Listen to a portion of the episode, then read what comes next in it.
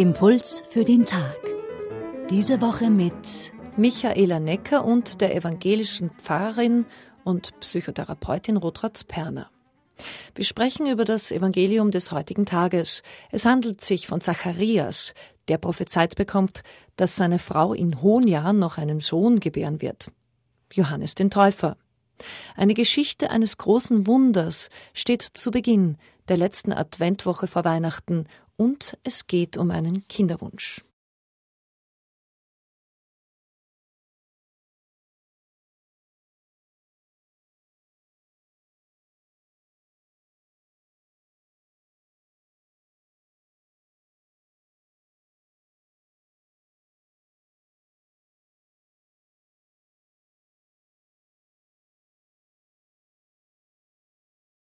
Zacharias, ein Priester, und seine Frau Elisabeth haben die Gebote und Vorschriften Gottes immer befolgt und sind dabei alt geworden.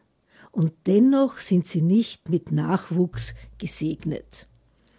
Elisabeth sei unfruchtbar gewesen, berichtet der Evangelist. Denn dass es auch am Mann liegen kann, war damals noch nicht bekannt. Aber dass der Engel Gabriel zu Deutsch die Kraft Gottes, dem Mann erscheint, deutet darauf hin, und ebenso, dass Zacharias die frohe Botschaft nicht annehmen kann. Woran soll ich erkennen, dass das wahr ist? Dass schon bei ihm das Problem liegt. Er fragt zweifelnd den Engel und beruft sich auf sein hohes Alter und das seiner Frau. Er ist nicht offen für das Wort Gottes, sondern mehr konzentriert auf die Vorbereitung für das Rauchopfer. Und um ihm diese seine spirituelle Verschlossenheit zu verdeutlichen, macht ihn der Engel wirklich zu. Er nimmt ihm den sprachlichen Ausdruck. Der Mund ist die Öffnung, durch die etwas in den Körper herein wie auch hinauskommen kann. Vor allem der Atem und vor allem dann, wenn wir staunen. Das Wort Gottes ist beseelter Atem. Deswegen ja auch die Mehrfachbedeutung der Worte Spirit, Pneuma oder Ruach im lateinischen, griechischen oder hebräischen.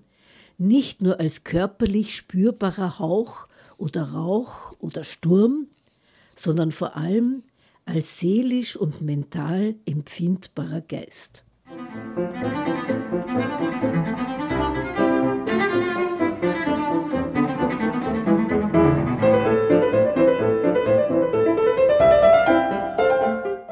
Impuls für den Tag heute mit der evangelischen Pfarrerin Rotratz Perner.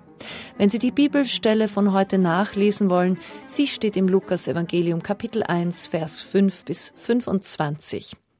Einen Hinweis dazu gibt es auf unserer Website radioklassik.at und dort können Sie diesen Impuls auch nachhören.